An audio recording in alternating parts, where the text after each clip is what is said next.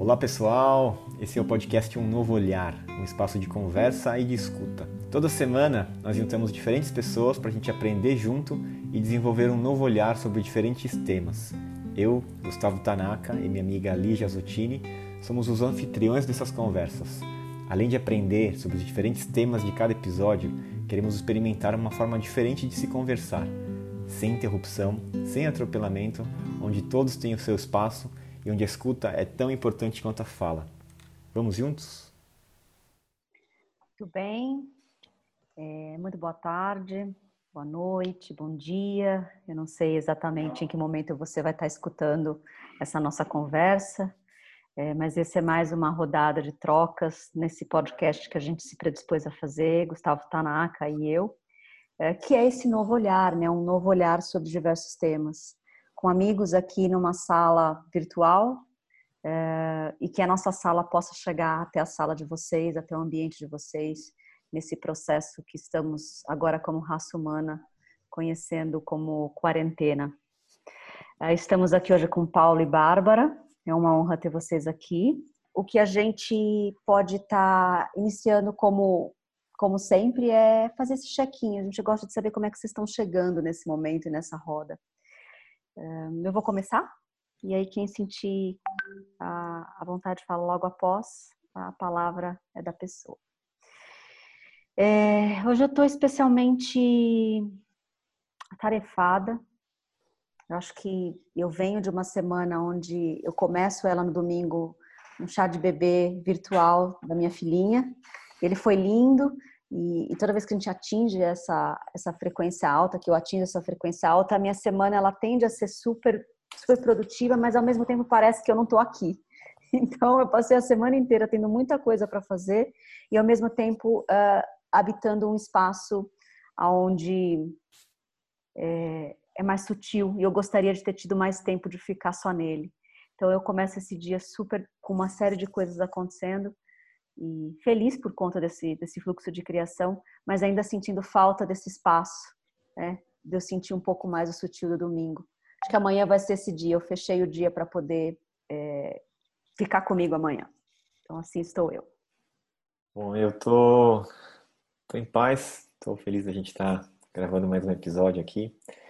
É, tive um dia bem legal hoje. Eu tô faz alguns meses que eu decidi que eu ia dedicar mais tempo a cuidar da terra, né? Então, eu tenho um sítio aqui perto de casa e pelo menos uma vez ou duas vezes por semana eu me dedico a ir cuidar da minha horta lá. E eu fui hoje de manhã, então é sempre bom assim, eu fico a manhã toda e aí é um momento onde eu esvazio um pouco os pensamentos, não tem muita, muito falatório, né? É só lá com a terra, uma conexão com a natureza. E aí é legal voltar depois e entrar num, numa troca dessa, assim, porque eu volto cheio de insights, assim, com muito mais conexão. Então, Estou é, feliz a gente ter essa conversa hoje aqui. Estou animado porque porque vai vir aqui. Bom, é, eu até conversei com a Lígia no começo da semana que eu estou numa semana que eu cheguei muito produtiva. É, acho que saí de uma semana semana passada de muita introspecção e aí eu estou no meu pico de, de estar extrovertida de certa forma. Até que chegou ontem, acho que foi o momento que eu tirei um pouco para ficar mais calma por conta do é, do feriado para olhar mais para dentro. Acordei super com dor de cabeça e acabei entrando num dia de muita muito pensamento sobre o agora, sobre o que a gente está vivendo. Eu sou uma sagitariana nata e aí eu comecei a viajar nas minhas fotos de viagens de verdade.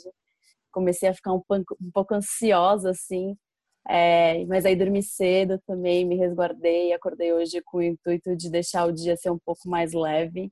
É, ele começou com uma troca com uma pessoa muito especial e acho que está aqui hoje agora com vocês é, vai ser bom para trazer essa leveza e esse equilíbrio também. Então.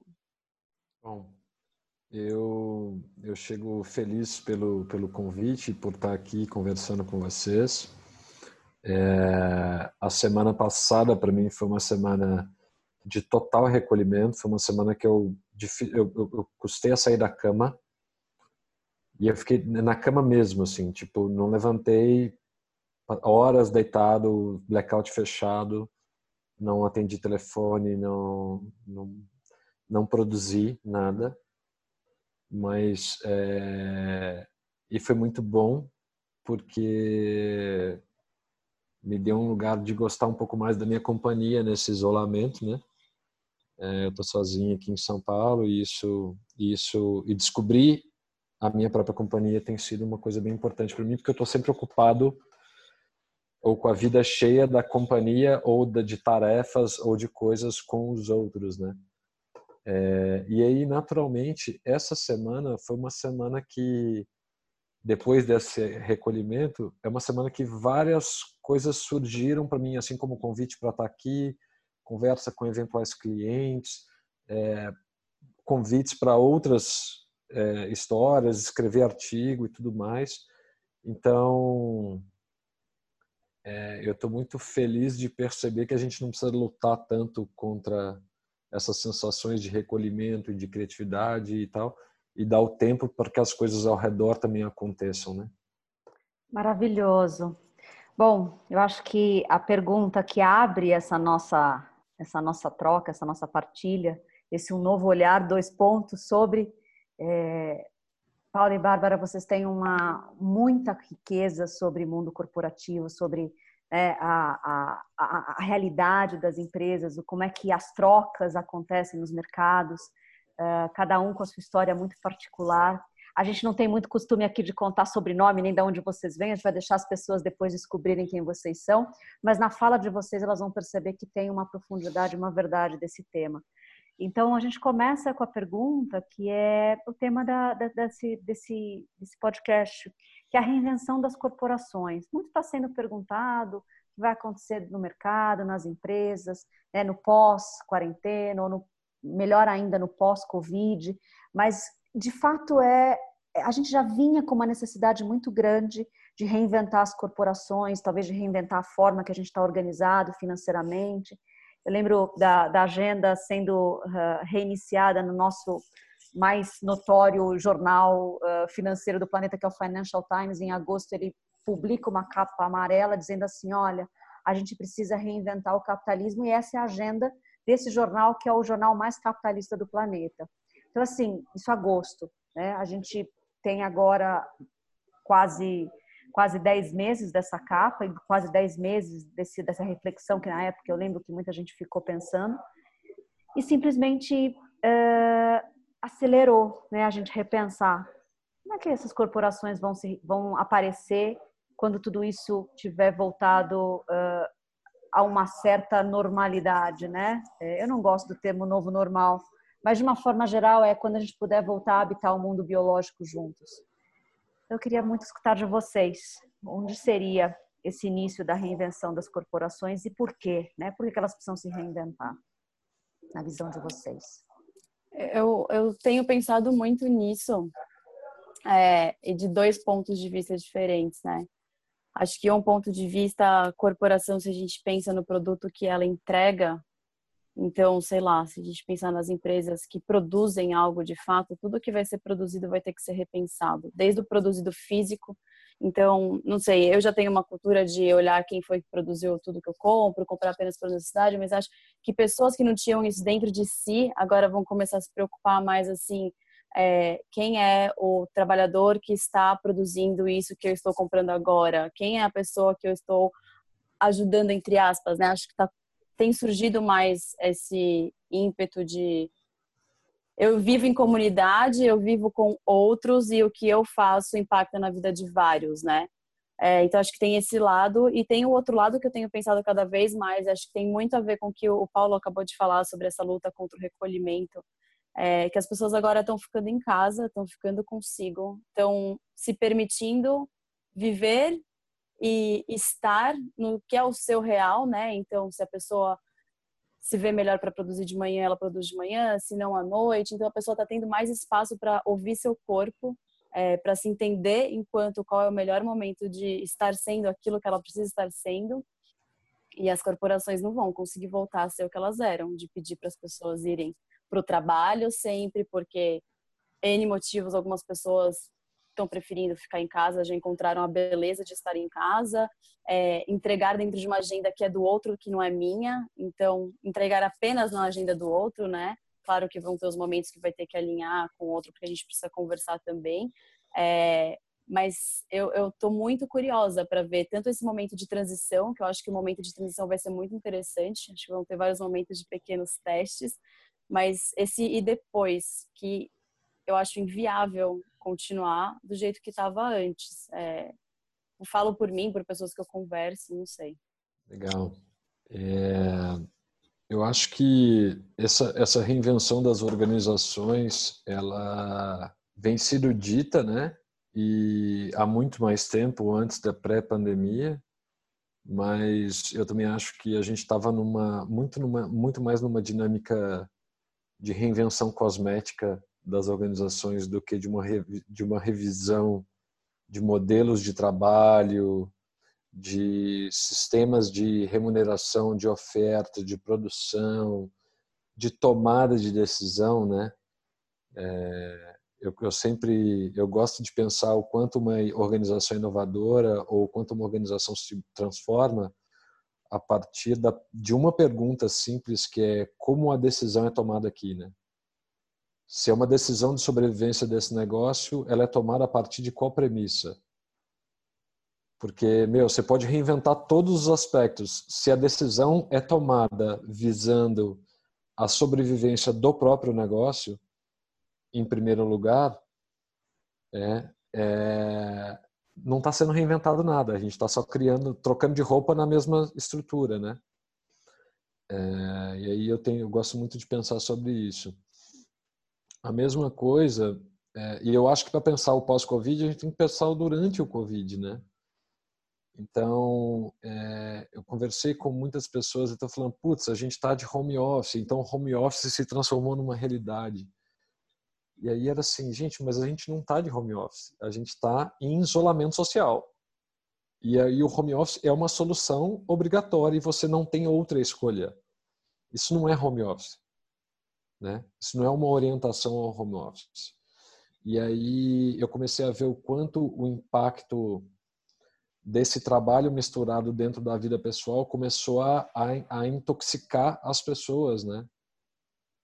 E o quanto lideranças inseguras diante do contexto passaram a controlar mais as pessoas de, durante a pandemia. Estão mandando um WhatsApp 11 horas da noite, tem uma reunião tarde, reunião no fim de semana, etc. Porque misturou tudo, né? Misturou tudo. Então, é, e em paralelo a isso, uma grande onda de tipo assim, sairemos mais fortes, sairemos melhores, sairemos isso, sairemos aquilo. Eu falei, cara, primeiro a gente tem que sair. Então, vamos preocupar primeiro em sair bem e cuidar bem das pessoas. É, e aí, o como a gente vai sair depois, né? Tem gente que acha que vai é, desenvolver mil novas habilidades durante uma pandemia. Não, primeiro sobreviva. Cuide dos seus. Estão todos bem? Não se esqueça, você está passando por uma pandemia. Você não está, tipo, não, né? Então, acho que é, eu, eu tenho, eu sou muito reticente e muito crítico com essas projeções e, e de, de, como é que vai ser o mercado. E meu papo do novo normal assim falei meu vai tomar no coach né? Assim isso é tá de sacanagem né? Assim é, a gente precisa ter um mínimo de distanciamento das coisas né? E eu acho que a gente não está se distanciando acho que a gente não está muitas vezes a gente está perdendo a oportunidade de entender o que está acontecendo. É, então eu vi muito ruído, muito muita espuma, muita fumaça e pouca transformação ou legitimidade de ações que eu acho que são relevantes para esse contexto organizacional. Assim. Bom, eu eu tenho uma visão é, eu, eu considero privilegiada assim do, do corporativo porque eu vejo de fora e aí eu tenho poucas interações com as empresas, né? Então faz é, 12 anos que eu deixei o mundo corporativo e depois comecei a empreender. É, e foram vários anos atuando em empresas, né, com clientes, grandes corporações, multinacionais também. Mas faz cinco anos que eu passei a viver uma carreira solo, assim, e, e sem, sem, estar tanto preocupado com como o mundo corporativo me enxerga, né? o que me deu liberdade para poder desenvolver as minhas teorias e, e, as minhas opiniões, assim, né? É, e uma coisa que eu, que eu percebo, né, toda vez que eu vou interagir, quando sou convidado para falar em alguma empresa ou, ou quando me convidam para conversar, é, é o quanto o quanto falta um olhar mais humano nas empresas, sabe? Como eu vejo um, um olhar muito baseado na cobrança e no medo e que não dá espaço para confiar nas pessoas verdadeiramente, né? Então, outro dia eu fiquei um pouco espantado, assim, porque é, foram duas, duas empresas que eu fui fazer reunião nas, em semanas, poucas semanas atrás, assim, reuniões online como essa, né?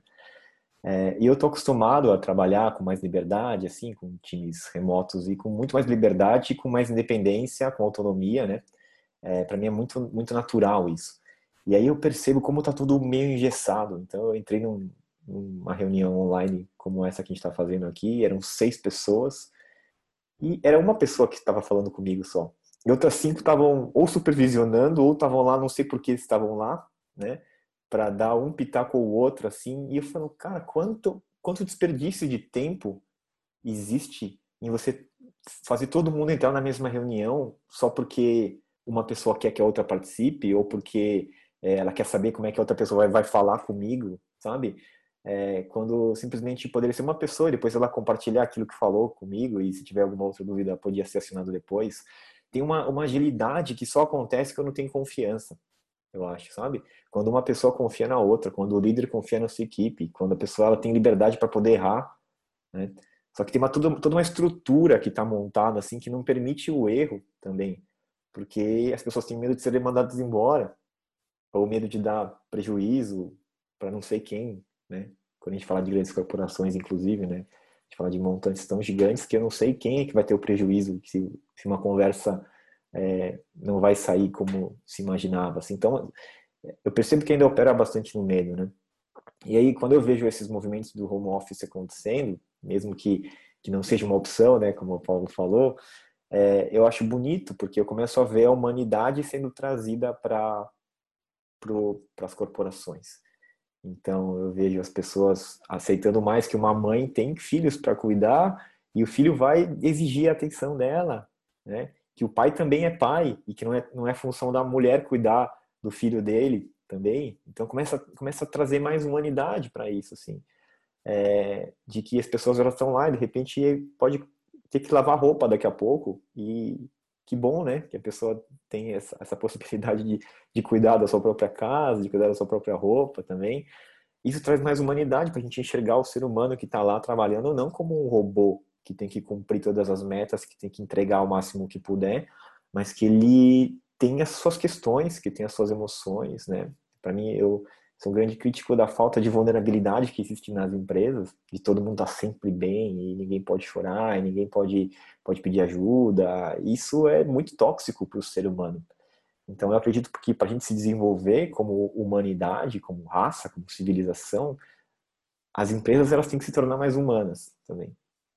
É, para mim é muito fundamental e, e, até meio óbvio isso, na verdade, né? Porque a empresa é constituída por pessoas, né? E não por, por cargos, por cartões de visitas ou sei lá qual seria a nomenclatura.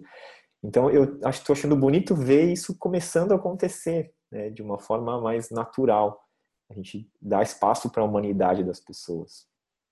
Bom, eu acho que eu venho falando no mercado nos últimos três anos, desde que eu deixo as corporações, né, o lado oficialmente de dentro, e passo a operar em parceria, em, enfim, em, em, muitas pontes que a gente faz, desde uma palestra, de uma fala, de enfim, workshops, consultorias.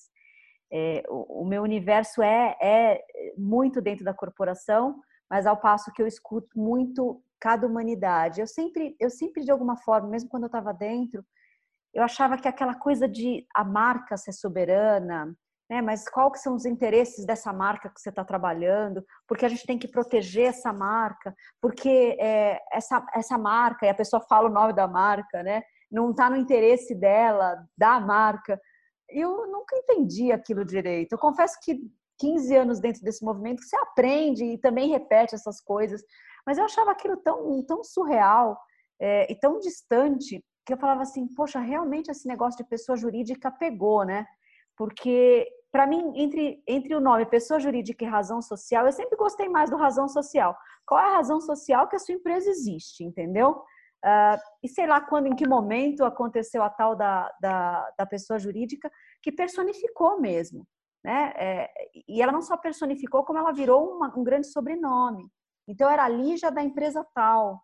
E, e, por muito tempo, quando eu saio, é, eu ficava com medo de não conseguir ter o espaço no mercado. O teu espaço de fala não é nem no mercado, o espaço de fala que eu tinha, porque eu tinha esse sobrenome, né? Aí eu percebi que depois de um tempo, era a Lígia dessas empresas.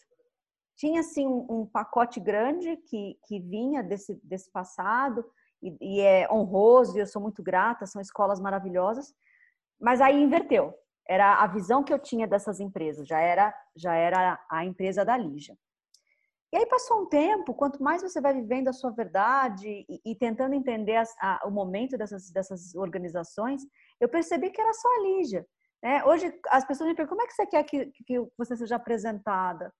Eu falo da forma que você achar que deve. E aí eu mando uma mini bio lá e cada um faz um recorte. Eu brinco, quanto mais no futuro se está a proposta, menos eles vão me apresentar. Vão me apresentar com uma linha e eles fazem a linha que eles acharem melhor.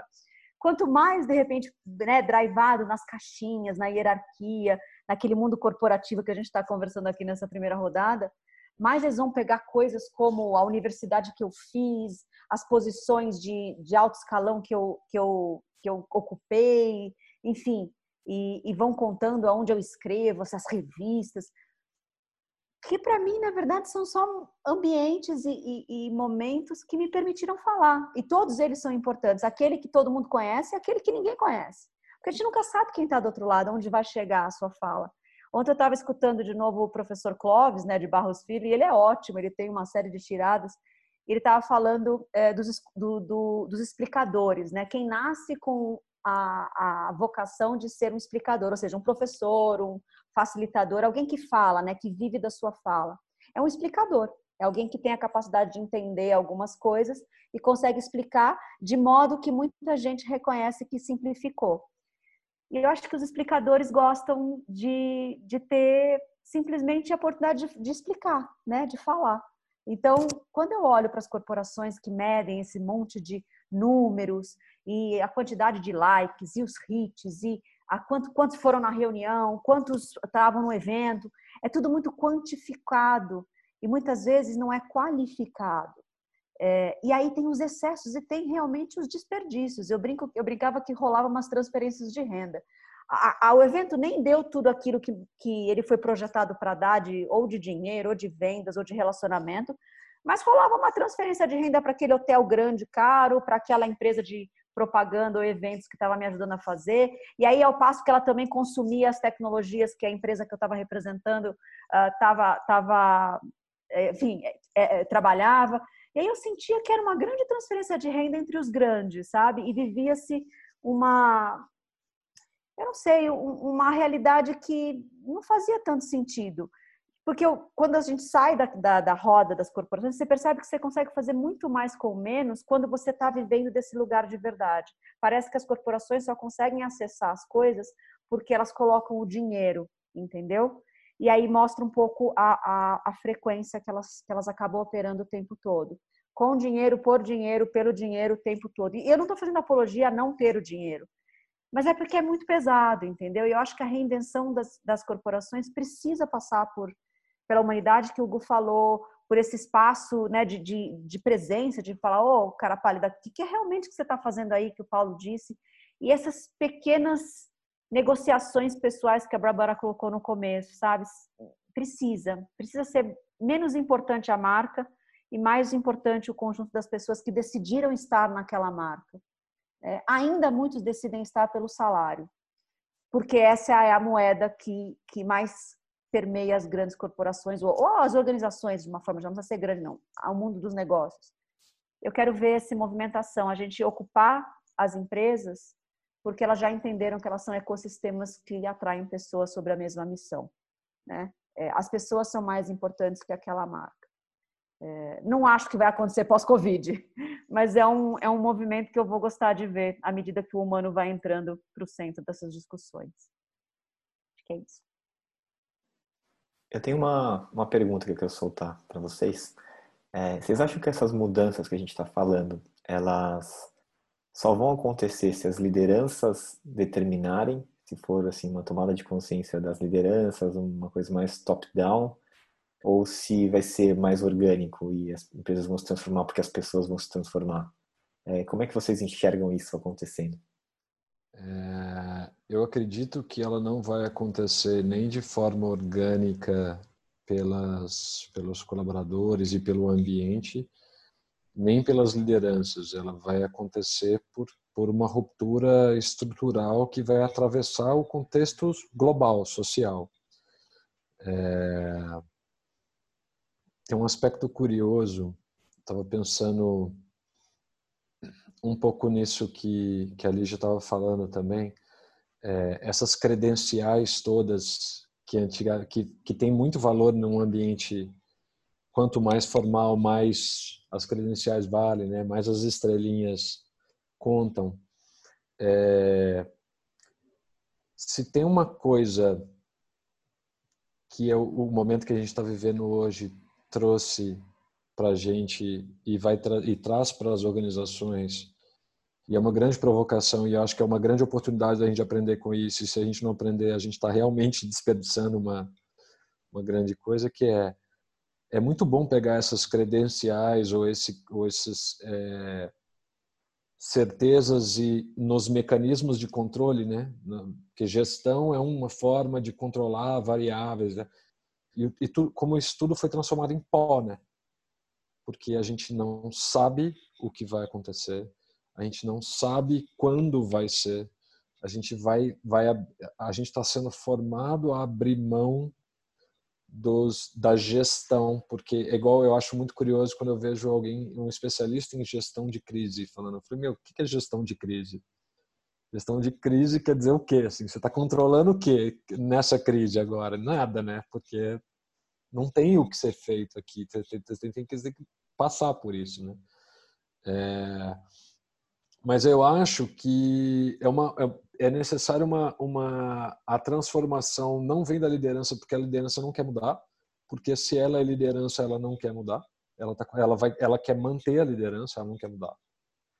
Nenhum líder quer mudar porque foi iluminado. Ele quer ele quer mudar porque ele não vai sobreviver como ele está porque ele quer manter a liderança né é, e não vai vir das pessoas porque elas não dão conta mesmo. E porque o sistema é muito eficiente para criar mecanismos de convencimento muito fortes. É, o, por exemplo, você vai num ambiente de startups que é todo colorido e bacana, com cerveja e lá lá e etc, mesa de sinuca e papapá, essas coisas, né? Essa nova organização que fala de diversidade e que é tudo bacana e tal, e que as pessoas estão lutando para entrar nessas organizações, por exemplo. O que elas fizeram, elas criaram um ambiente que é mais gostoso de estar do que a sua própria casa. Então você fica lá e você não vê mais a fronteira entre aquilo que está fazendo. E você passa a ser embaixador de uma marca e publicar isso no LinkedIn e defender isso atualmente, fazendo um employer branding que você não recebe para fazer, né? Então, é uma relação muito louca. É... Então, o colaborador ele vai sendo convencido né, dessa. O colaborador é horrível. Né? As pessoas que trabalham. Eu, eu odeio. Todos os nomes que definem o trabalhador, para mim, são difíceis. Assim. É... Mas sobre isso, só para eu fechar o que eu estava falando, assim, curiosamente, eu e aí eu preparei mesmo. É, eu conversei com a Lígia e uma das coisas que eu fiz mais nessa quarentena foi ler, assim. E aí eu li dois livros que falam especificamente disso, assim, que eu queria deixar aqui. É, é, é, um deles é esse aqui, chama Dívida, que ele fala da história do dinheiro e a forma como a nossa sociedade é mudada, é moldada pelo dinheiro, o crédito e a dívida, né? É, historicamente e é um tratado isso aqui, é, assim, mas é muito legal, muito legal mesmo, para falar como essas influências de trabalho, essas coisas, esses acordos, eles estão dentro de, sei lá, 5, 10 mil anos de civilização. E aí a gente não tem muito como transformar essas. A gente não é agente de transformação. é, para isso. E o segundo é esse aqui, ó, que chama Against Creativity, que é um livro que, que ele fala sobre essa banalização da criatividade como uma alavanca de capital.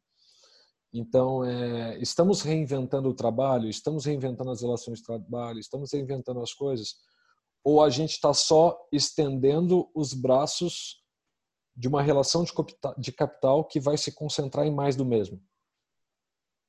A gente está gerando mais concentração de renda, então estamos sendo somos super criativos para fazer mais com menos, alimentando o mesmo sistema de concentração de renda nas mesmas pessoas. É, então, e aí esse autor fala que isso não é criatividade. Por isso ele é contra a criatividade. Que a criatividade está em romper esse modelo, né? E, e aí todos os job descriptions, né? Todas as, as vagas que você vê hoje pedem um profissional criativo. O que, que é esse profissional criativo? É valer mais seguindo essa regra? Não sei. Eu não acho que essa criatividade genérica tem um valor de transformação organizacional hoje? Vamos lá. É... é você perguntou, eu fui escrevendo aqui, né? O papel das lideranças nessas mudanças. E aí a primeira coisa que você você falou, a primeira coisa que eu coloquei aqui foi sim e não, né? Eu acho que eu tô eu tô 100% imersa no ambiente corporativo. É, ao mesmo tempo eu me sinto muito privilegiada de dentro do meu perfil entender que eu estou num ambiente corporativo que tem mais a ver com com o que eu acredito, acredito porque o que você estava falando da, da, pergunta anterior, né, da questão de entrar numa reunião e ter pessoas ali é, vigiando umas às outras, da pessoa não ter muito essa, esse espaço para ser. Eu acho que eu tenho muito privilégio de viver em um ambiente e ter um perfil que, aí já respondendo um pouco para a próxima questão, não aceita tanto não aceita tanto não, eu não aceito nada de rigidez de certa forma. É, e eu acho que vem existindo esses espaços para esse tipo de perfil de pessoas. E aí me explico. É, eu acho que sim, essas mudanças têm espaço para começar vindo dos colaboradores, que eu também não gosto dessa palavra, das pessoas que estão ali trabalhando, das pessoas que estão ali vendendo suas horas para um terceiro, é, no sentido de que eu vejo muitas pessoas ao meu redor, acho que talvez. É, também não gosto da palavra geração, tá? Mas enfim, dessa minha geração que dizem aí que é uma. Com nomes, eu odeio, eu odeio caixinhas, gente. A gente já sabe, eu odeio checks, eu odeio caixinhas, mas enfim. É, eu vejo espaço, muito espaço de reclamação e de imposição de autenticidade, de certa forma, sabe? É, então, apesar de entender que líderes precisam aceitar essas mudanças e eles vão ser os responsáveis por aceitar e implementar a mudança no ambiente de trabalho, no caso, com o objetivo que o Paulo falou, claro, de se manter na liderança, de continuar sendo lugar super atrativo para essas mentes entre aspas, criativas, etc, etc, etc. É, mas eu acho que tem um movimento de pessoas que não aceitam certos tipos de relações de trabalho, certo tipo, certos tipos de, de pressões e certos tipos de exigência. Então, talvez eu seja um pouco é, sonhadora, sei lá. eu sou super sonhadora também. É, mas no sentido de que eu acho que a mudança ela é, é possível. Ela precisa que, ao mesmo tempo estando lá dentro, eu sei que qualquer tipo de mudança precisa que os líderes comprem essa mudança, né? Que eles estejam engajados nisso. E sim, sempre com esse objetivo deles se manterem líderes, deles manterem essas mentes lá dentro. É, mas eu tenho um otimismo de que as reconfigurações vêm muito dessa vontade dessas pessoas que já não aceitam mais algo tão imposto. E, de novo, eu tenho consciência que eu estou num lugar de uma vivência corporativa de, entre aspas, privilégio. Sim, é um mundo super colorido, é, que quer me manter lá dentro e me manipular. é, mas é uma manipulação consciente, de certa forma. E, e, e, aí, acho que é isso. Então, acho que a mudança vai precisar acontecer de uma forma, porque essas empresas querem se manter onde elas estão, e aí, para se manter onde elas estão, elas vão se transformar numa outra coisa. É isso que eu acredito. Não, muito desestruturado, mas meu pensamento é muito fluido. É, então, eu acho que, por exemplo, essa questão da autenticidade, né? Eu sempre prezei muito para um ambiente que eu pudesse trazer minhas ideias, independentemente com quem eu estou falando. E aí, eu sou meio é, meio bocuda, então acabo conseguindo espaço para falar isso com pessoas que eu acredito que em outras empresas eu não conseguiria. Ao mesmo tempo, eu sei que eu estou lá 24 horas por dia porque estão me exigindo que eu esteja lá. Então, enfim, tem todos esses lados, mas eu acredito que vai melhorar para sim ter uma ruptura, mas a ruptura vai acontecer por conta dessa tentativa de melhoria que vem dessas pessoas que são os trabalhadores e colaboradores. Zero estruturado, mas fica aí meu pensamento, minha nuvem.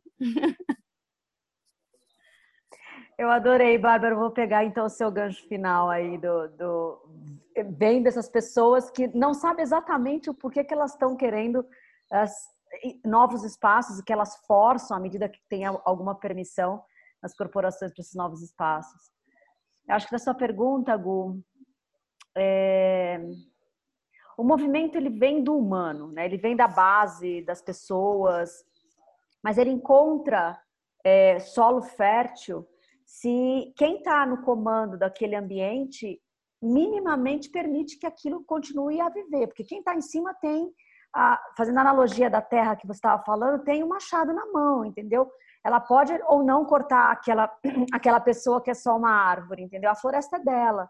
Então, assim, é, sendo bem prática, eu acho que se a gente olhar nos últimos 100 anos, uh, corporações que têm um centenário, enfim, ou mais de 100 anos, elas passaram uma série de transformações que geralmente começaram de dentro da, da, da, da, da base mesmo, mas só se legitimaram quando a liderança também comprou aquilo. Então, vou, vou me explicar.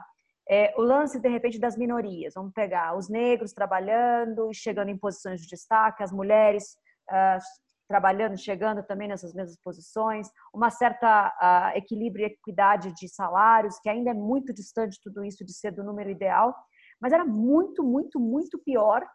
Uh, não vou dizer 100 anos atrás, eu vou dizer uh, na corrida, por exemplo, de botar o homem, o homem na lua, né?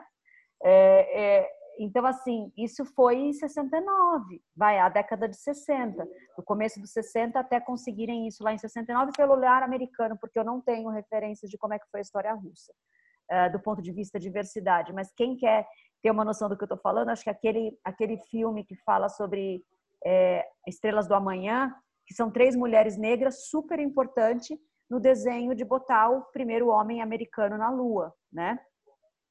E a gente via lá que tinha uma, um preconceito gigantesco uh, em relação à mulher, mais ainda em relação aos negros, e que só teve espaço para ser quebrado porque eles, elas encontraram homens brancos que estavam dispostos a permitir que aquele movimento continuasse. No caso ali era o diretor número um da NASA, responsável por esse projeto Homem na Lua. Uh, no caso da outra, é, foi um juiz que decidiu dar para ela a sanção de ser a primeira mulher engenheira na escola de engenharia padrão mais especializada da época. Uh, e o terceiro é que permitiu, a, terceira mulher, são três mulheres, permitiu que ela pudesse se desenvolver uh, e desenvolver todas as meninas que eram calculadoras humanas numa salinha escondida no fundo da NASA, a pilotar os maiores computadores daquela época, entendeu?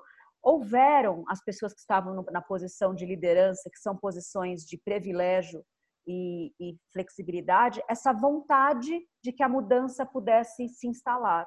Então, eu acredito muito que é uma coisa que se retroalimenta. E a gente vem fazendo espirais para cima. Quando a gente fala assim, ah, nada mudou. É...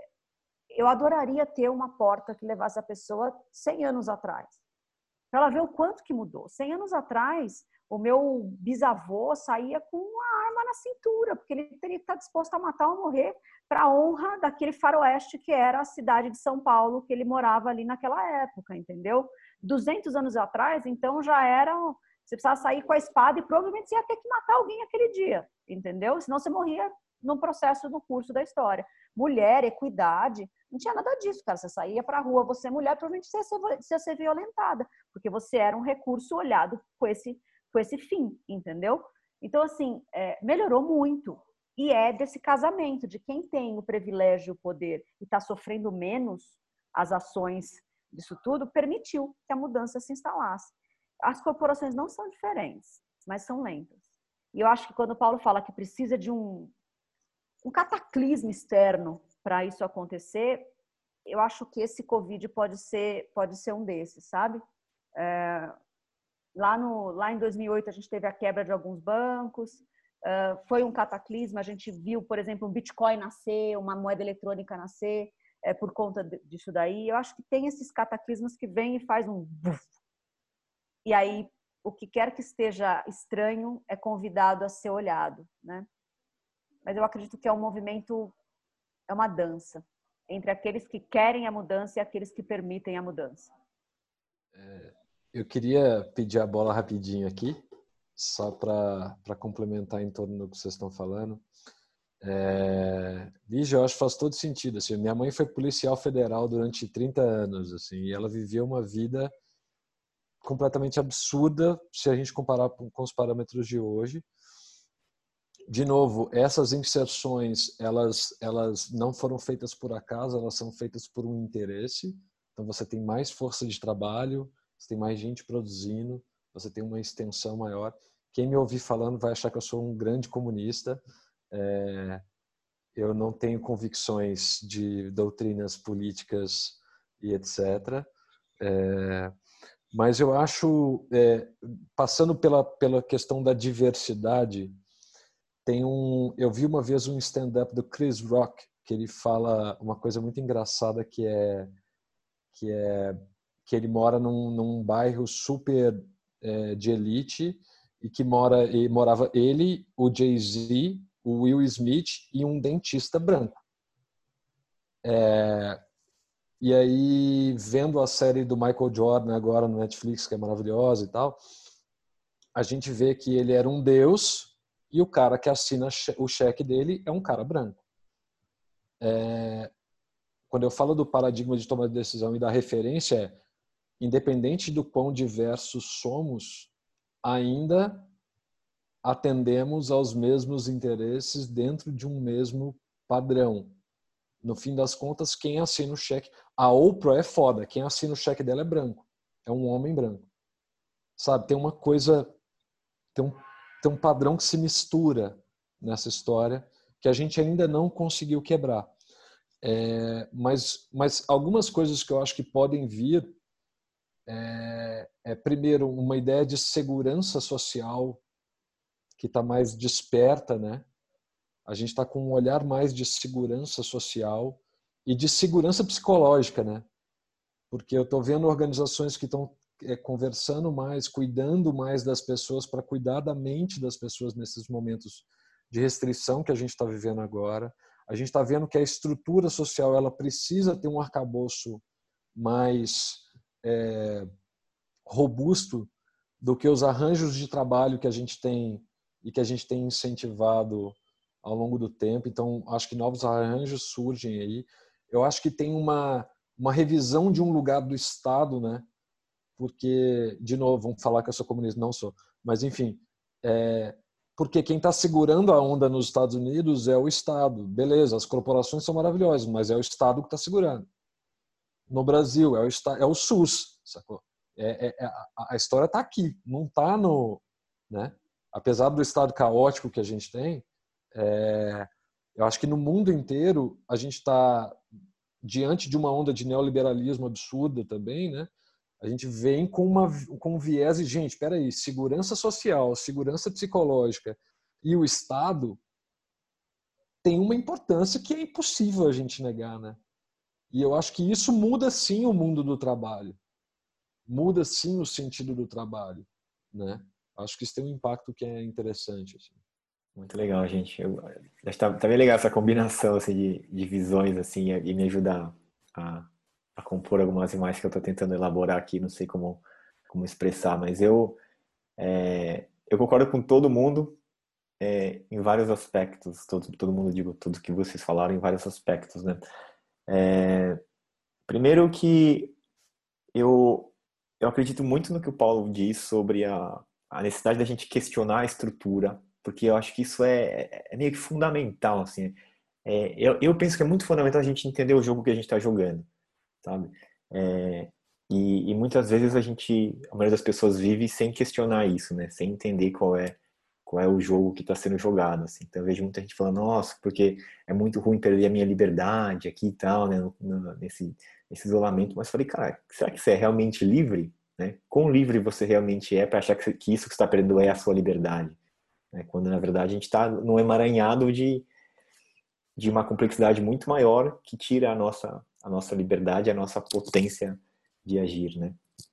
É, e, e, ao mesmo tempo, eu sinto que quando a gente começa a questionar essas estruturas, é, qualquer pessoa pode questionar, basta ter a vontade de questionar. Né? Então, acho que é legal que essa conversa está fazendo algumas pessoas já começarem a falar: nossa, peraí, nunca pensei nisso, nossa, é verdade. Então, isso já é uma, uma fagulha de, uma, de, de, questionamento que pode se tornar uma fogueira que faz a pessoa se consumir, ser consumida por aquela desejo, desejo de, de compreender mais, né? Que isso eu acho o, o que é mais bonito. E aí, quando ela começa a acessar esse lugar de questionar, é, ela pode começar a fazer o que ela puder, independentemente do cargo em que ela esteja. Né? Ela, se ela, obviamente, se for o CEO de alguma grande corporação que estiver assistindo a gente aqui, ouvindo, maravilhoso. Assim, tomara que, que, essa, que essa conversa chegue até ele, provavelmente é ele, não ela, né? A maioria das vezes é, é um homem que está lá, tomara que chegue até essa pessoa. É, mas se não for também, é, o, o, burburinho que começa a se formar quando a gente tem uma pessoa compartilhando com a outra, trocando, ó, oh, assiste esse vídeo aqui, ó, lê esse livro aqui, igual a gente está fazendo. Acho que essa que é a grande beleza da internet, sabe? É, da gente poder ver muito conteúdo sendo espalhado é, de uma forma muito, muito é, aberta, distribuída, não linear, que não vem, não é Rede Globo que está dando esses, essas dicas, provavelmente ela nunca daria essas dicas, nunca daria espaço para falar sobre isso, né? É, não são os grandes portais também, é na live do seu amigo que estudou com você na, no, no, colégio, né? É no, no, no, stories que a moça que trabalhou com você em algum outro lugar compartilhou, é, é, o seu primo que não tem nada a ver com você, que você vê o que ele postou e que te faz refletir. Eu gosto muito dessas, dessas novas combinações que vão acontecendo quando a gente é, se permite abrir para uma visão diferente, né? Esse tem sido o meu grande grande estudo, assim, é, e, e por isso até veio essa vontade de, de criar esse espaço de conversa, né? De eu sair da minha bolha social, sair da minha bolha ideológica e conseguir conversar com pessoas que pensam completamente diferente de mim. E entender como é possível um ser humano pensar de uma forma que para mim não faz o menor sentido, sabe? Como é possível ele apoiar aquele candidato que eu não sei, candidato ou político, como, como é possível ele apoiar aquela pessoa e, e, e o que, que eu não estou conseguindo ver que faz aquela pessoa gostar tanto daquela pessoa, daquela outra pessoa, né? Eu acho que esse é um, é um grande exercício, assim, e eu estava conversando com uma, com uma amiga ontem e, e ela contou um pouco da história dela, né, do, de, de ser executiva de, de multinacional, assim, tal, e de como ela acreditava num discurso que, na verdade, não era real, assim, de ah, eu estou fazendo bem porque minha marca, tal, eu trabalhava numa empresa de fazia iogurtes e tal, então porque eu, eu faz bem porque eu estou levando mais cálcio para as pessoas e tal. E cara, não é verdade isso. Entendeu? Se você olhar qual é a verdade, a verdade é que você está é tá trabalhando para alguém que está ganhando muito dinheiro e fazendo muito mal para o planeta. Tá? Não, não preciso citar nomes e marcas aqui, mas é, cada, se cada pessoa começar a questionar o, a empresa para qual trabalha e, e, ver se é realmente verdade, a gente vai ver que a gente muitas vezes está se iludindo, né? E eu não sei, dá a impressão que eu sou nem, nem, comunista seria aqui, né? O Paulo é o comunista, eu seria, sei lá, o anarquista aqui que tá, que quer é, ser muito disruptivo, mas né, eu estou só falando isso no intuito da gente questionar mesmo, né? Porque eu acredito na importância das, das corporações, né? Eu, eu, eu acredito que por exemplo, a gente já está conseguindo fazer esse encontro online porque eu tenho um computador que é produzido por uma grande marca, porque eu tenho aqui a plataforma, a internet, tudo isso. Eu, eu tenho consciência de que isso é importante, mas eu questiono a forma como a gente faz isso, sabe? A que custo a gente faz isso? A que custo para o planeta? A que custo para os seres humanos, especialmente, né? É, então, eu, eu gosto muito de, de, de pensar que a gente pode fazer, entregar as mesmas coisas então não é que a gente não vai então mais ter internet, não vai mais ter computador legal para usar, não vai ter um, um serviço bacana para utilizar porque a gente destruiu as corporações, mas eu acredito que os seres humanos conseguem criar coisas muito mais incríveis se a gente tiver liberdade e espaço e se a gente acessar o potencial que cada um tem, sabe? Fora de um lugar de fazer pelo resultado e fazer pela diversão de se fazer alguma coisa, Então é isso que me conecta muito, assim. Eu não estou muito preocupado, assim, por exemplo, a gente está fazendo esse, esse podcast aqui, eu não estou preocupado com quantos qual vai ser a audiência, quantos, quantos milhares de pessoas a gente vai, vai impactar, nem se, que marca que vai patrocinar a gente. Eu estou fazendo isso aqui porque eu estou me divertindo conversando com vocês. E para mim isso é o que importa, sabe? E se eu fizer isso me divertindo, eu tenho certeza que eu vou conseguir fazer algo muito mais legal para os outros e pelo, e pelo mundo. Né? E se a gente aprender a se divertir junto, então nós quatro aqui, se a gente falasse, vamos, vamos criar alguma coisa agora aqui, vamos, vamos, vamos desenvolver um projeto a partir daquilo que a gente conversou, cara, isso é muito mais legal, muito mais potencial, tanto que é, essa troca minha com a Lígia já está permitindo isso, porque eu tenho habilidades que ela não tem, ela tem contatos que eu não tenho, eu tenho sei fazer coisas que ela não sabe, ela sabe coisas que eu não sei, e aí a gente vai trocando. Isso em dois. Imagina se a gente soubesse fazer isso em 50. Nossa, é muito exponencial, né? E eu acho que é isso que as grandes empresas ainda não conseguem fazer. É, por mais que tenha gente muito brilhante, eu tenho certeza assim, que se a gente pegasse os talentos brilhantes que essas grandes empresas têm, que pagam salários muito bons, né? É, se soubesse organizar de uma outra maneira, dando mais espaço, mais liberdade, explorando mais potencial, trazendo mais autoconhecimento, se conectando mais com a natureza, com a vida, nossa, isso ia ser muito mais maravilhoso, muito mais do que o resultado que entrega. Então é como se a gente se contentasse com pouco, sabe? É, eu acredito nisso, assim, a gente não se contentar com pouco e acreditar que a gente pode fazer muito mais. Que a vida pode ser muito mais maravilhosa do que é. Quero, posso, posso roubar a palavra aqui? Acho que isso que você me falou me lembra muito um papo que eu já tive com a Lígia é, e uma coisa que eu trago muito para minha vida também, que eu acho que o, o pior de tudo desse mundo do das relações trabalhistas é a gente achar que a gente se resume apenas àquela relação trabalhista específica dessa grande corporação em questão. É, então, o que, o que eu digo com isso? Eu lembro uma vez que conversei com a Lígia, eu sou uma pessoa com multi-vontades, com muita energia, etc. E ela virou para mim e falou assim: é, não coloque o seu 100% só na empresa. Se você colocar o seu 100% na empresa, você não vai estar tá nem, tipo, entre aspas, produzindo o que você tinha que produzir, você vai estar exausta é, e nem vai estar no seu pico como pessoa é, de entrega para o mundo, né? E isso ficou na minha cabeça reverberando por muito tempo e eu acho que é uma que é uma verdade que eu carrego para mim, de, de eu não me doar por inteiro enquanto pessoa só para o meu mundo corporação.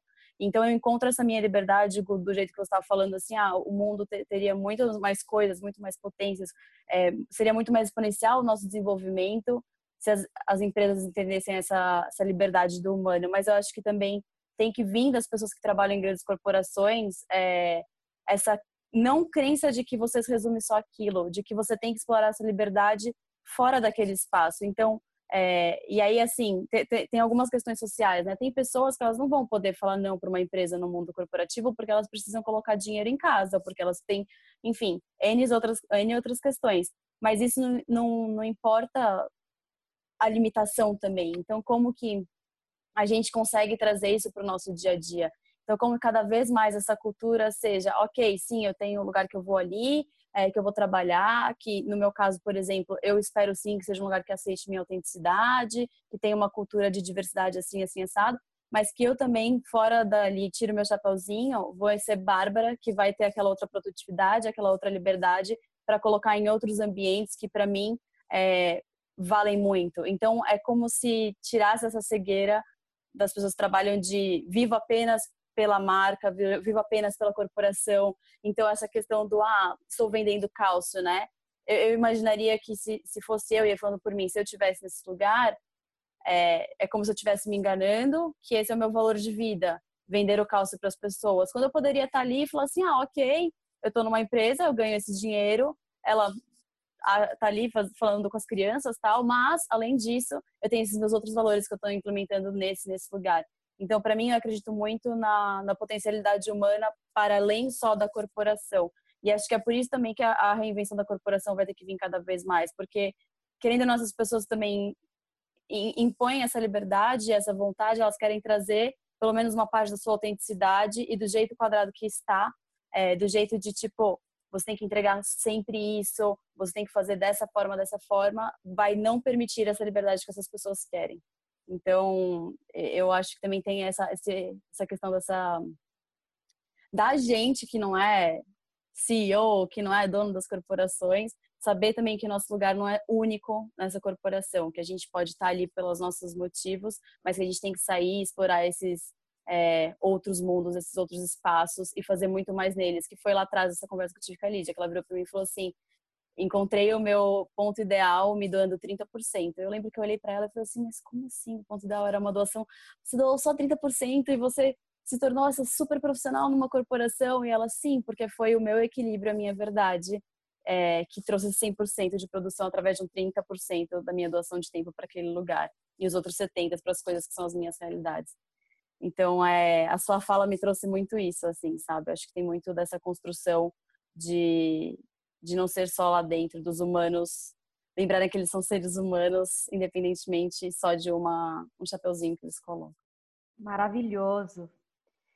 Eu acho que se a gente pudesse colocar uma outra pergunta na mesa, eu sei que que é difícil, porque é difícil a gente se reinventar, sabe? Acho que às vezes que eu ocupei posições de, de liderança em corporações, não precisa ser grande, não. Pode ser aqui mesmo tô, que eu tô ocupando agora, né? Dentro do ecossistema do Voicers.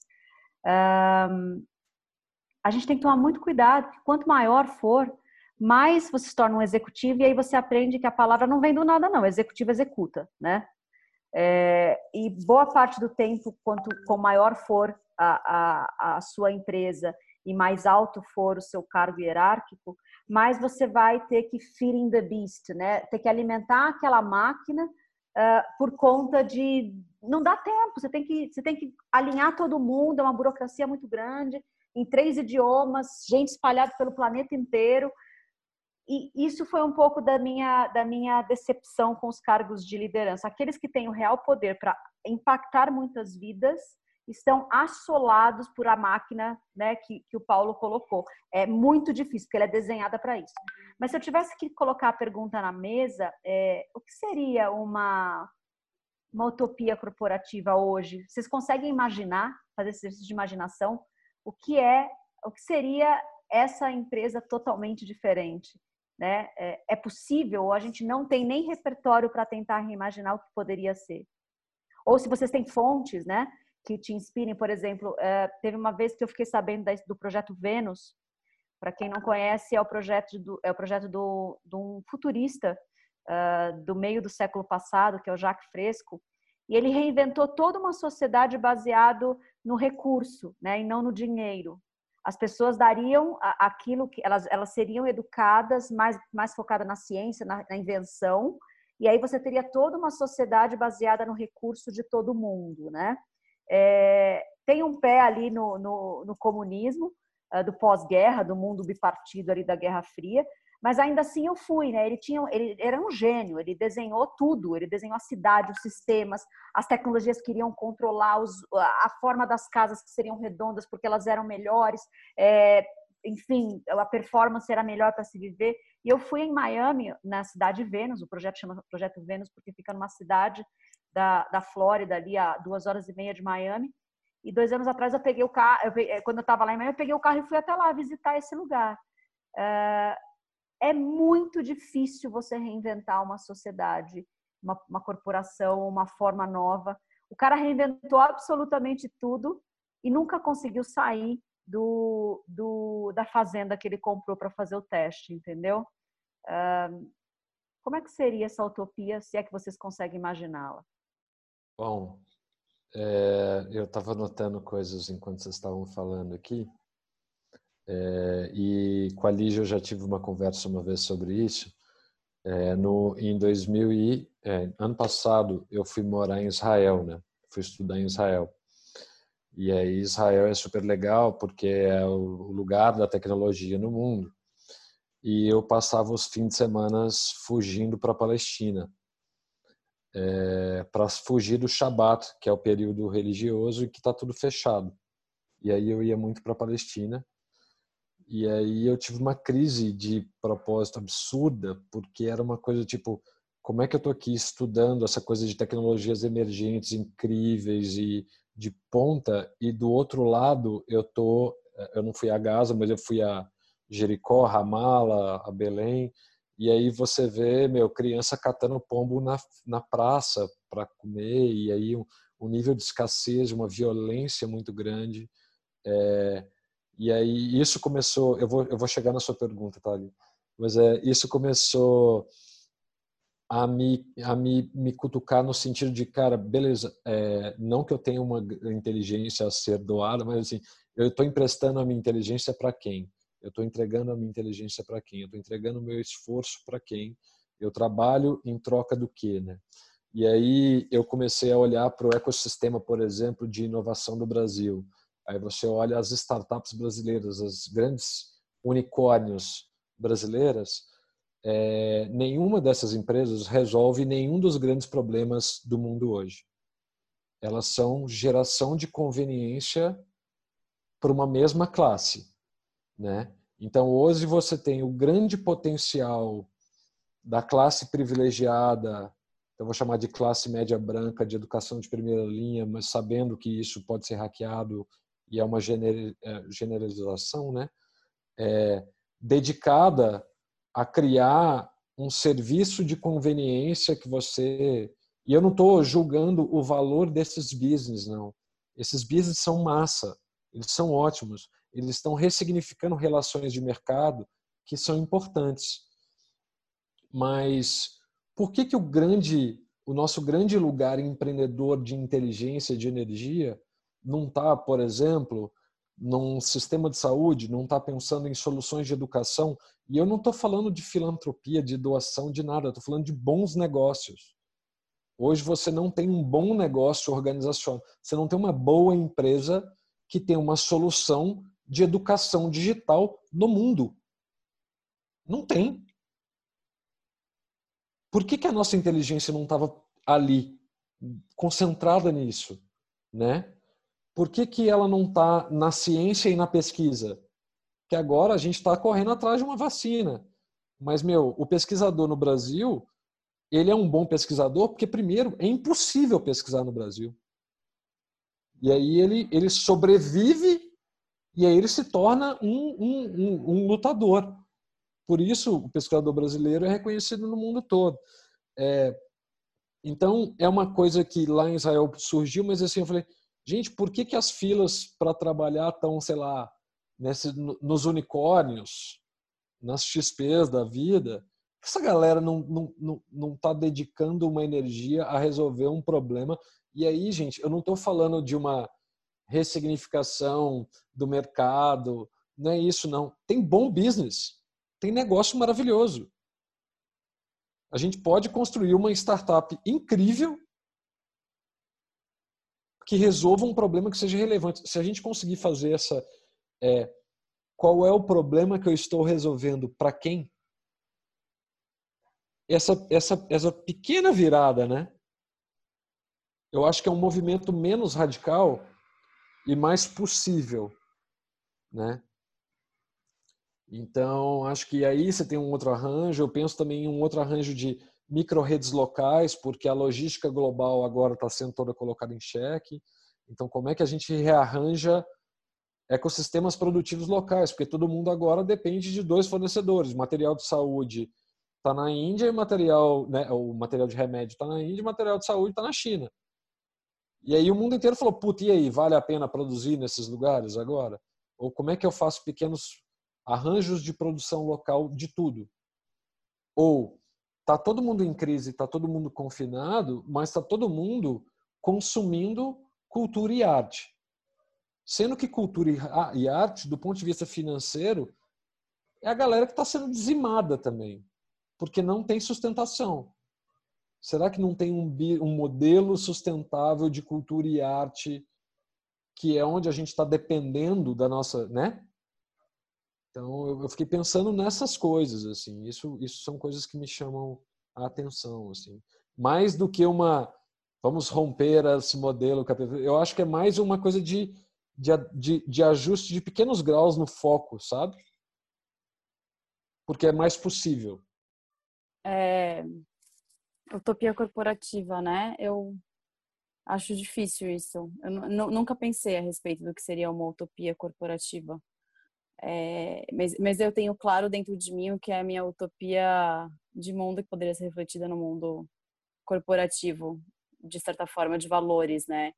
Então, sei lá, para mim, uma utopia corporativa é um lugar em que as oportunidades são para todos, é, em que se você está produzindo para uma população gigantesca, completamente diversa, essa produção está vinda de pessoas também 100% diversas, que representam todos esses pedacinhos de população, é, que o potencial individual de cada um possa ser alcançado também, então que eu possa não só em potencial, mas também em limite, poder falar, eu, eu vou até aqui, esse é meu limite, não, não quero mais, e gostaria de ir até aqui e ter esse espaço para você ter isso. É, e de certa forma, eu acho que a gente até conversou sobre isso, Li. É, eu não sei se isso aconteceria dentro do que a gente entende como corporação hoje, mas talvez como entregas modulares, como a minha corporação sou eu, e se eu vou entregar algo, é, é o que eu sei dentro dos meus limites. Então, talvez trabalhar por projetos aleatórios entre pessoas diferentes sempre. Não sei, eu acho que assim, pensar em corporação em algo utópico é, para mim teria que ser uma estrutura muito diferente da estrutura que tem, sabe? Para ser algo 100% utópico. Mas sim nessa coisa do, do respeito a, a quem a pessoa é quanto humano, a quem a pessoa, o que a pessoa tem enquanto potencial é, e o que a pessoa tem enquanto limites. E eu acho que seria possível só se cada um fosse dono das próprias horas é, de onde vai agregar aquilo. E talvez ser uma, entre aspas, corporação que fosse quem juntaria por uma semana essa com essa pessoa para fazer uma startup foda de educação que vai resolver o problema, ou alguém que vai juntar mais esses cinco grupos aqui. Ah, nossa, conheço. Tipo o que vocês estão fazendo com esse bate-papo, mas conheço essa pessoa que faz isso, essa pessoa que faz aquilo. Vamos em três meses montar um mundo ideal de SUS. Então, não sei, acho, que é um ambiente com, com muita entrega de ideia, assim, sem, sem julgamentos mesmo, assim, sabe? Que, sei lá. E, e sem fronteiras do que pode e não pode também, porque acho que é aí que vem essas soluções incríveis não sei, falou utopia, eu já estou viajando aqui. Eu adoro essas perguntas que ele já faz, é, porque acho que abre a gente para começar a refletir e pensar sobre algo que talvez nunca foi pensado, né? E a gente só manifesta quando a gente começa a, a trazer na nossa mente essas imagens, né? É, eu já já refleti muito sobre isso, assim. É, tive algumas experiências muito maravilhosas de, de empreender de formas é, completamente horizontais, livres, abertas, né? Então, tem algumas, algumas referências e hoje o, o que eu faço, né? Acho que essas experiências que eu tive do mundo corporativo, do mundo do empreendedorismo, das startups, das empresas colaborativas, eu tenho direcionado no Brotherhood, que é o, a iniciativa coletiva é, que é aplicando toda toda a bagagem, toda a experiência e todos os tropeços que eu, que eu tive nesse, nesse caminho, de uma forma aberta, colaborativa e que tem um propósito muito bem definido, muito claro, engajado por pessoas que acreditam nessa mesma causa. Né? Então, no caso do Brotherhood, a gente trazer mais consciência para o universo masculino é, e apoiar homens no caminho do desenvolvimento, criando espaços de conversa para mudar as conversas entre os homens, enfim, trazer mais consciência e reflexão sobre várias atitudes dos homens e como isso se reverbera no, no mundo. Né? É, então, quando eu, quando eu olho para o que a gente já fez e para o que a gente está fazendo, eu penso que é, é muito importante que a gente consiga juntar pessoas que têm vontade de estarem juntas. Basicamente, assim, eu gosto muito de trabalhar com os meus amigos. Eu só trabalho com os meus amigos, na verdade. Porque não faz muito sentido e o esforço é gigantesco para eu conseguir lidar com uma pessoa que não tem absolutamente nada a ver comigo que não compartilha dos meus valores pessoais, que não se comunica da forma como eu gosto de ser tratado, né? Que não enxerga a mesma coisa, que não está caminhando para o mesmo lugar, fica um cabo de guerra, assim, de cada um puxando. Aí você quer puxar uma pessoa para um lado que ela não quer ir, então não adianta, né? Agora, quando você encontra gente que está indo para o mesmo lado que você, é, você está indo para vamos junto, vamos. É muito mais, é muito mais fácil. É como se nós quatro aqui fôssemos trabalhar juntos, né? Mas cada um quer um estilo de vida diferente. Um não quer trabalhar tanto, outro, quer, outro é muito workaholic, um quer um, um estilo de vida que possa viajar mais, o outro quer disciplina, E aí não vai. Agora, se a gente tem um consenso sobre como a gente quer trabalhar, muda tudo, né? Então, eu acredito que muitas vezes as pessoas elas se unem às a, a organizações, a empresas, porque o salário é legal, porque tem um status, porque tem um mínimo desafio intelectual, profissional, né? Só que isso você encontra em qualquer lugar, um desafio. Um desafio a gente cria, né? Basicamente. É... E aí ela tá lá num ambiente que não é aquele ambiente que faz ela prosperar da, no sentido da, desse potencial humano, né? É, de fazer aquilo que ela realmente acredita com pessoas, porque é, é muito discrepante, assim, para mim é muito óbvio isso e faz muito faz muito mais sentido para mim estar com pessoas que acreditam na mesma coisa que eu do que a energia que eu gasto para convencer alguém que não está conseguindo entender aquilo que eu tô falando e que não enxerga e nem quer. Ou às vezes até enxerga, mas ela não quer, sabe? E tá tudo certo também. Nem todo mundo tem que ser igual a mim, né? É, nem todo mundo tem que ser igual a todo mundo. Então, eu acho que quando a gente respeita as individualidades, o, essa forma de se organizar, ela, ela pode acontecer de uma forma muito mais natural. É, que acho que é a origem da, das empresas. Se a gente olhar no, no passado, por que, que as, as, empresas se organizaram? Porque tinham uma ideia de alguém com alguém e que precisava de mais alguém para fazer. E aí, de repente, esse alguém com outro alguém com mais alguém, então, sei lá, o, o fundador, um sócio e um profissional muito bom que ajudou a, a fazer o negócio crescer, fez uma coisa que deu certo, no sentido de, de ter pessoas interessadas e tal, e precisou de mais pessoas. Só que aí já mudou, porque já, aí, a partir do momento que começou a dar certo e começou a ter dinheiro envolvido, a pessoa que vem não é a pessoa que quer a mesma coisa, ela só quer, ela quer aquele dinheiro. Ela só está interessada naquela, naquele salário, naquela grana, né? E aí eu já vi muitos negócios que começam super incrivelmente bem, assim, com os fundadores, quando tá pequeno, startup, quando cresceu já era. Aí já virou outra coisa, né? Muitas startups, aí quando recebe um investimento, receber investidor, aí já mudou tudo, porque aí já o investidor ele não está interessado em caminhar para o mesmo lugar, ele só quer o dinheiro dele de volta, né? duplicado, triplicado, sei lá qual é a, expectativa que ele tem. É, então, é, eu a primeira coisa é essa utopia é uma utopia de pessoas que querem estar juntas e que desfrutam da, da, da, companhia um do outro e que aprendem juntas. Isso se torna muito mais interessante o ambiente de trabalho, muito mais criativo e com muito mais potencial de realização. E outra coisa que eu, outra utopia que eu quero soltar aqui é a transparência entre as empresas sem competição. Então, como seria muito maravilhoso se o Google trocasse informações com o Facebook e aí pensando em como resolver vários dos problemas que existem, na, existem no mundo, ao invés de ficar competindo para ver quem é melhor, né?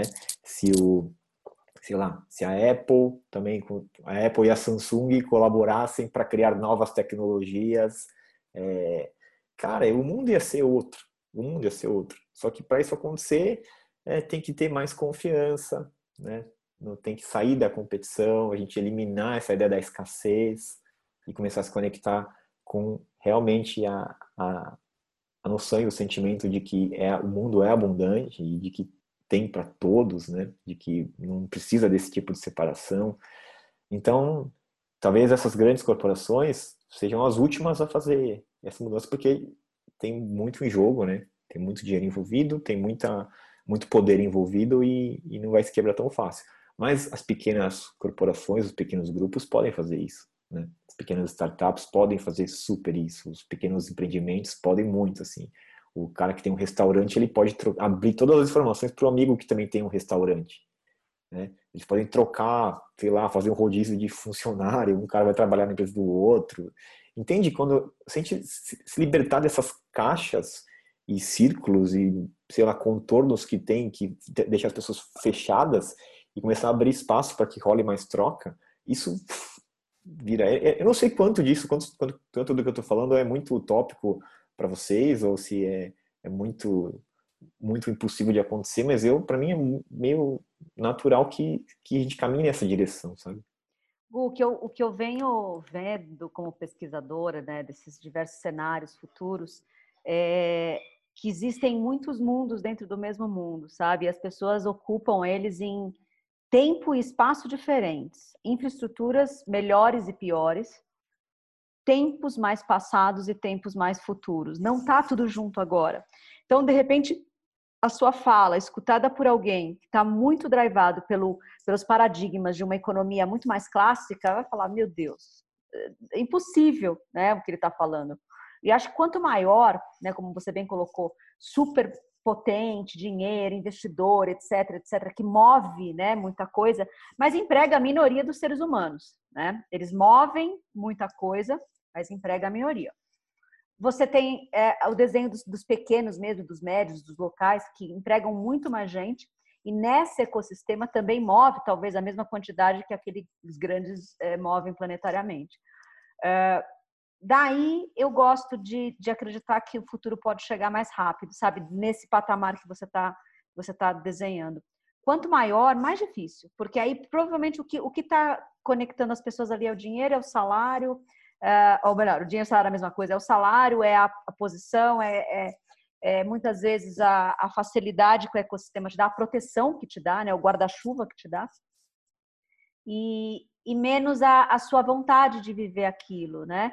Eu acho que as, as empresas acordaram já para uma, uma parte delas que se as pessoas não estiverem vivendo minimamente seu propósito, uh, ela não vai conseguir utilizar o melhor daquele talento é, que, é o, que é o espaço mesmo do verdade dele. Mas ainda assim é muito difícil porque tem um, tem um trabalho interno, tipo, tem um inside job muito grande em, em, em organizações enormes. É, ela não trabalha 100% por mercado do tempo dela. Eu ouso dizer que não trabalha nem 50% do mercado, do, do tempo de, de, das pessoas dela pra, pra, pelo propósito pelo qual ela vive. Né? 50% é burocracia interna, porque ela é muito grande. O fato dela ser muito grande é um problema. Né? E essa ideia de ter que ser padronizado, ter que ser igual, e ter a qualidade e a referência e tudo isso, e falta confiança porque eu tenho que botar ata em tudo, tudo no contrato, contrato de não sei quantas páginas. Tudo isso é, é energia humana. É, que você bem disse, se tivesse, eu sempre, eu sempre ficava dentro dessas corporações pensando assim, cara, eu tenho amigos muito fodas, eles são inteligentíssimos, só que ao invés de a gente estar tá resolvendo aquele problema específico, se tivesse dado para a gente resolver o problema da cidade de São Paulo naquele exato momento em relação a enchentes, cara, é muita gente boa, treinada, teria resolvido muito mais rápido do que a gente ficar tentando, né? É, eu sempre achava que era um desperdício de humanidade treinada, sabe? É, boa parte desse processo. Mas assim, eu acho que do pequeno é mais fácil por isso que eu acho que o futuro das, das, das organizações ela vai ser ecossistemas de pessoas que vão se conectando. Eu acho que o que a Bárbara falou faz muito sentido para mim. É, cada um seu próprio escritório, me office, não é nem home office, nem no office, eu sou meu escritório e eu vou me plugando, entendeu? A, a, aos projetos. E aí é, é menos burocrático, porque eu não vou entrar para entender a cultura inteira de uma, de uma coisa enorme. Eu vou entregar o meu melhor ali, né? Meu, meu, meu tanto de tempo, meu tanto de, de talento e o quanto de repente a gente vai ganhar de experiência e dinheiro juntos com isso. Passa a régua até o próximo até o próximo projeto. Mas para isso, o que quer que eu faça tenha que ter é, demanda no mundo, né? Foi para mim um movimento muito grande deixar de ter um salário executivo caindo todo mês e passar a, a trabalhar por projetos que não necessariamente eu sei se ele vai estar lá mês que vem, entendeu? É, Lige, isso que você falou é bem legal, porque quando a gente montou nossa empresa, é, viemos de, um, de uma história corporativa, né? E aí, uma das coisas que a gente mais repete, a gente repete isso como mantra mesmo, nas reuniões de tudo, não, não, não como mantra, assim, não é um grito de guerra, não é isso, não. É, mas é uma coisa tipo assim, é, quando a gente tem que tomar uma decisão, a gente pensa: será que a gente está sendo a organização que a gente não quer mais ser? Porque eu saí de determinados meios corporativos porque eu não queria reproduzir vícios e comportamentos, né? Então, por exemplo, agora na Covid, um exemplo só hipotético, só para ilustrar, é, o que, que as pessoas estão fazendo? Estão fazendo os layoffs, as, as, as demissões mas elas estão demitindo de baixo para cima. E aí o que a gente pensou foi, beleza, somos os três sócios, a gente ganha mais, a gente vai cortar de cima para baixo. Só isso. Se a gente precisar cortar, vamos trocar a lógica. Né? Que é o meu sócio fala, putz, isso aqui eu não acho que vale a pena compartilhar com a equipe. É justamente porque você acha que não vale a pena, vamos compartilhar, porque não queremos ser a organização que, que os nossos clientes, por exemplo, são. Agora eu perdi todos os meus clientes agora. É... Mas eu acho que isso é muito importante, assim, a gente pensar, beleza, como é que eu não reproduzo né? O Tanaka tem o, o, o lance com, com a masculinidade, com a paternidade, etc. Por exemplo, como é que eu não reproduzo vícios masculinos que eu aprendi? Como é que eu não reproduzo? Como é que eu me torno um pai melhor? Como é que eu me torno um, um gestor melhor, um executivo melhor, um empreendedor melhor? Não reproduzindo, porque o, o grande problema é que a gente começa a bater palma para umas atividades meio loucas, assim, para um, a gente cria heróis comerciais, né? É, eu não sei, assim, eu não, eu, não, eu não queria citar nomes não, mas eu vou citar nomes, eu vou correr esse risco, depois vocês quiserem, vocês cortam. Mas a gente cria o Bechimol, por exemplo, que é um herói comercial, em torno de uma ideia de trabalho e de mecânica etc, que é, que é, é totalmente questionável, assim, tá? Então agora a gente pode cortar. É... Mas é, eu, eu, então eu queria puxar isso, assim, que era uma coisa de como é que eu faço. Porque tem uma coisa que é o seguinte: você passa por um gestor difícil, quando você ocupa a posição de gestão, normalmente você reproduz aquele comportamento que você fala, putz, se eu tive que passar por isso, eu quero que você passe também. Né? Então a gente acaba repetindo uns vícios. É... E aí quebrar essa lógica de revidar e etc., eu acho que é muito importante. Acho que é muito importante. É, e, e, entender quais são os exemplos e as referências para quem a gente está batendo palma. Que eu acho que isso é um risco gigantesco. Então, a gente está batendo palma para uma empresa que não te dá segurança de dados, que não te dá privacidade, a gente está batendo palma para para uma concentração XPTO. É isso que você entende como valor? O que é valor para você? Né? É... E até que ponto você está disposto, disposto a trocar em torno disso? Eu acho isso é fundamental. É... o Tanaka falou uma coisa que eu fiquei com muita inveja, porque ele falou que ele adora trabalhar com amigos. Eu detesto trabalhar com amigos, porque eu perco os meus amigos se eu for trabalhar com eles todos os meus amigos tentaram trabalhar comigo, eu falava, cara, não trabalhe comigo, a gente vai acabar com a amizade, assim, é, vamos, eu gosto de, de, de, separar as coisas assim, é, e, e, e, eu acho que é importante entender que, que dentro desses arranjos possíveis é, e dos, dos arranjos atuais, é, organizações humanas são caóticas por natureza elas são conflituosas por natureza. Todas elas.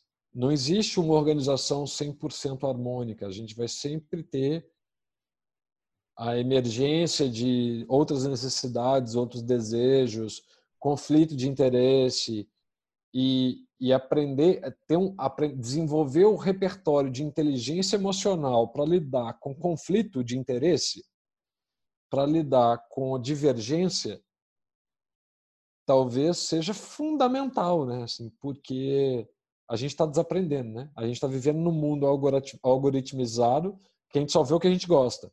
É, e aí a gente desaprende a lidar com o que a gente não gosta. E aí é, é, é meio complicado, assim, né? E a, a natureza a natureza das organizações se dá através do conflito. Não existe, olha para a família, olha para sua família, para minha família, é, é conflito. Ou, eu tenho certeza que a família de vocês é mais legal do que a minha, mas é, a italianada lá se mata, sacou? E, é, e isso, essa é a nossa forma de relacionar, né? Então, pensar esses arranjos também significa pensar na nossa qualidade de, administra de, de, de, de relação com a diferença e com o conflito e com a divergência. Porque isso vai estar presente se a gente quer a gente queira ou não. Está presente porque se tem mais de um humano, aliás, se tiver um também, já está em conflito, porque na terapia já entra em conflito. Né? Então, acho que vai por aí. Bom, eu acho que a gente pode ir se encaminhando aqui para um fechamento.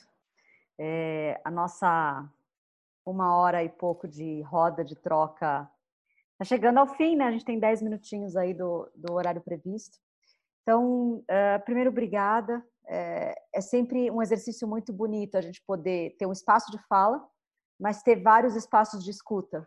Né? É, e eu estou aprendendo que eu posso ter uma facilidade para falar, mas o exercício da escuta integral e presente, esse formato de podcast está me ajudando muito a, a, a, ver o quanto precisa ainda evoluir em mim. Então, Paulo, Bárbara, uh, Gu, obrigada por me permitir esse exercício mais uma vez hoje. É, acho que se eu tivesse que fechar, eu vou dar espaço para todo mundo fechar rapidamente. A reinversão corporativa ela vai passar pela reinvenção ativa de cada um dos corpos, né? Se eu pudesse, se eu pudesse fazer aí um, um, um jogo de palavras. É, o que eu aprendi foi que o que está dentro está fora. Que a minha realidade, vou falar só na minha vida, na, na minha, na primeira pessoa, que a realidade da onde eu estou inserida, seja a casa, os relacionamentos, o trabalho, é, ele hoje eu olho para trás e ele era exatamente a tradução do que eu estava dentro quando eu comecei a tomar consciência desse mecanismo em mim, eu comecei a entender que tem umas fases do videogame que passam à medida que você consegue algumas conquistas internas. Então, à medida que eu consegui mais, mais tranquilidade, mais, mais equilíbrio, mais paz, mais fluxo, mais uh, melhor relacionamento com, com o dinheiro, melhor relacionamento com o outro, eu não sei o que acontecia com a vida, eu era levada a trabalhos diferentes, clientes diferentes, relacionamentos diferentes e tudo num espaço talvez muito pequeno de tempo, entendeu? A minha última movimentação me fez ganhar uma, uma constituição de vida, seja o lugar que eu estou morando, a família que eu formei, a gravidez que eu tô, que eu estou gestando, os trabalhos que estão vindo para mim, um espaço muito pequeno de tempo, seis meses. Quase não sobrou nada da minha antiga vida entendeu? Que foi o ano passado. eu não vou nem dizer que foi os 10 anos atrás, foi só o ano passado. Então, assim, é, eu aprendi que o que está dentro está fora. Se eu tiver que, que dizer reinventar corporações, vai passar por pelo que está dentro de cada, de cada membro ali. É, é, só, é só a tradução do que está dentro das pessoas. É isso. E automaticamente, quando você muda, você não permanece, porque a energia não mente. É, a gente pode ser muito diverso. É, quando o Gu fala que gosta de trabalhar com os amigos dele, é, eu também. Mas eles são amigos tão diversos. Ele, a gente só é semelhante na, na frequência que opera, sabe? Talvez nas, nas valores e essência de mundo. Mas são muito diversos, muito. Fisicamente, emocionalmente, ideologicamente, energeticamente, é, a diversidade acontece. Então, o interno é parecido. Bom, vou falar então. Eu queria agradecer demais pela oportunidade. Eu falo muito, eu tenho tendência a falar muito. É, o exercício da escuta, para mim, é sempre interessante. Mas talvez eu seja um, um quase explicador aí, Lígia, e eu não saiba, ou eu saiba. É, mas agradecer ao tempo de vocês, né? Porque a gente tem. Uma coisa que eu tenho pensado muito é, é para quem a gente dedica o nosso tempo, né? Pra, pro, pelo que a gente dedica, a gente troca o nosso tempo pelo quê? Nossa grande moeda, né? É, a história, do ponto de vista, a história mesmo antropológica do dinheiro e dos mercados é uma história que é baseada na violência. É, os mercados eram lugares para abastecer as guerras, né? A história do dinheiro e do o dinheiro era a dívida do Estado para financiar uma guerra. Sempre foi. É, então a história dos dinheiros e dos mercados ela está sempre atrelada à história da violência.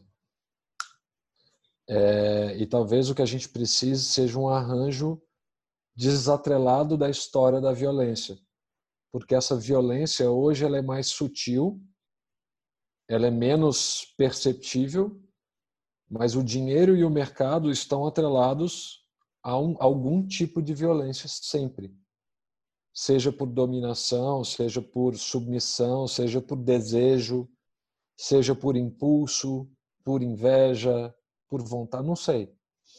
É, então, acho que criar uma nova história de moedas, dinheiros e mercados que não esteja atrelada à competição, à violência, ao paradigma da escassez, é, talvez seja uma reflexão interessante. É, mas do ponto de vista de business mesmo, a, a, a, primeira grande pergunta, a primeira pergunta que eu faço, que eu gosto de fazer sempre para mim mesmo, para os meus clientes, para o que a gente está fazendo e tudo mais, é sempre assim, beleza. É, qual é o valor que eu gero para alguém, né? Qual é o problema que eu estou resolvendo para quem? Qual o problema que eu resolvo para quem? E qual é o valor disso? É, então a primeira coisa é qual é o problema que eu resolvo para quem? Então, é, como é que eu estou resolvendo? Qual o tamanho desse problema? Qual a relevância desse problema? Para quem e para quem? Quem de fato precisa? Etc. A gente brincar um pouco com essas perguntas, a gente consegue chegar num modelo menos é, ou mais alinhado com a gente mesmo. Então eu sempre fico me perguntando isso. É, talvez seja uma forma mais, fim, mais simples para eu ligar, lidar com o que eu faço hoje. Bom, é, também queria agradecer demais. Eu, particularmente, sou uma pessoa que eu aprendo muito através de experiência, principalmente das trocas humanas. Então, para mim, acho que eu aprendi aqui coisas de um ano só nesse bate-papo com vocês. Acho que a gente aprende muito sobre a gente também, ouvindo e sentindo que o nosso corpo responde quando a gente ouve algumas coisas. É, e eu, particularmente, de novo, desse lado meio sonhador utópico, acredito que as mudanças nas grandes corporações, nas nossas formas de trabalho, na nossa sociedade, vão vir muito desse acesso individual, que os pequenos indivíduos vão criando todo. Então, às vezes, a gente está no começo de um pequeno meteoro que caiu para as pessoas começarem a se olhar, se entender, entender sua verdade, para daí a gente começar a mudar é, de uma forma maior e mais estrutural. É, e é isso. Eu espero que a gente bata mais papos e que quem nos ouve aprenda e nos ensine também de alguma forma, porque eu acho que estamos no mundo para isso. E muito obrigada, foi um prazer conhecer vocês, quem eu não conheci. Muito legal. É, gostei muito dessa combinação dessa conversa de hoje, assim, da gente ter é, pensadores, né? Pessoas que pensam, que refletem, que questionam e tal, que buscam alternativas e pessoas sonhadoras, utópicas, né? Como a Bárbara mencionou sobre ela, assim, de, de acreditar realmente e estar tá dentro de uma corporação para fazer a transformação. Eu acho isso muito fantástico. A gente precisa disso, né? Então, a ideia é que, é que não seja um papo só entre filósofos que ficam filosofando sobre a vida, refletindo e não fazem nada a respeito, né? Mas a gente refletir e agir e fazer. Né? É, eu quero fechar com uma compartilhando um, um, entendimento que a gente teve no Brotherhood que acho que pode ser pode ser útil para quem está é, numa num trabalho em equipe assim, né? É, a gente teve várias discussões, questionamentos, brigas de, de forma de fazer as coisas, deveria fazer, não deveria fazer, prazos e objetivos e forma e tudo isso, né? É, desde, a gente sempre discute até se a gente vai que aplicativo que a gente vai usar para controle, se vai ter controle, se não vai ter controle, se vai fazer mais mais livre, a gente vai conversar só pelo WhatsApp, como é que a gente organiza, tem várias questões sobre isso, né?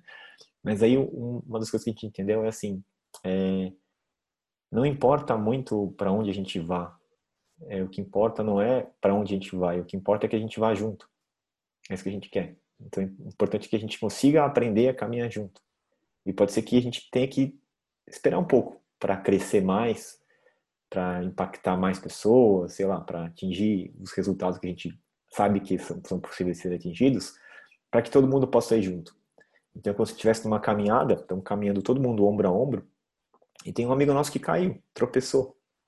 É, que a gente vai a gente larga ele porque a gente tem um objetivo para chegar e tem que resolver aquela questão e temos que seguir, ou a gente para para ajudar, né? E aí, enquanto eu estou falando isso, eu lembrei de uma cena do filme Maria Madalena. Não sei se vocês já assistiram esse filme, mas é um, filme, um dos filmes mais lindos que eu já assisti, assim. E aí tem uma, um trecho em que, que Jesus fala para para Maria Madalena e para o Pedro é, irem para Jerusalém para espalhar a palavra, né, para preparar o espaço que eles depois iam chegar lá também. E aí no caminho eles passam por uma vila que foi arrasada pelos romanos, né? É, e muitas pessoas num estado muito deplorável, assim, praticamente morrendo, né? E aí a, a Maria ela para para ajudar e o Pedro ele fala não, a gente tem que ir, não podemos parar aqui, a gente tem que ir lá, temos que espalhar a mensagem, tal, temos que temos que, que espalhar a palavra do mestre e tal. E ela chega para ele e fala assim: se a gente não ajudar essas pessoas, a gente não aprendeu nada do que ele nos ensinou. E aí ela, ela desce, vai buscar água e volta e fica um tempão ajudando ele. E aí ele se sente muito tocado por aquilo, né? Ele fala, nossa, isso que você fez é, é misericórdia, eu nunca vi isso na vida. E eu acho que um dos grandes problemas que a gente tem nas empresas e no mundo corporativo é esse excesso de, de necessidade de produzir e de entregar e de bater metas. E nisso a gente vai deixando as pessoas doentes caírem ao nosso lado.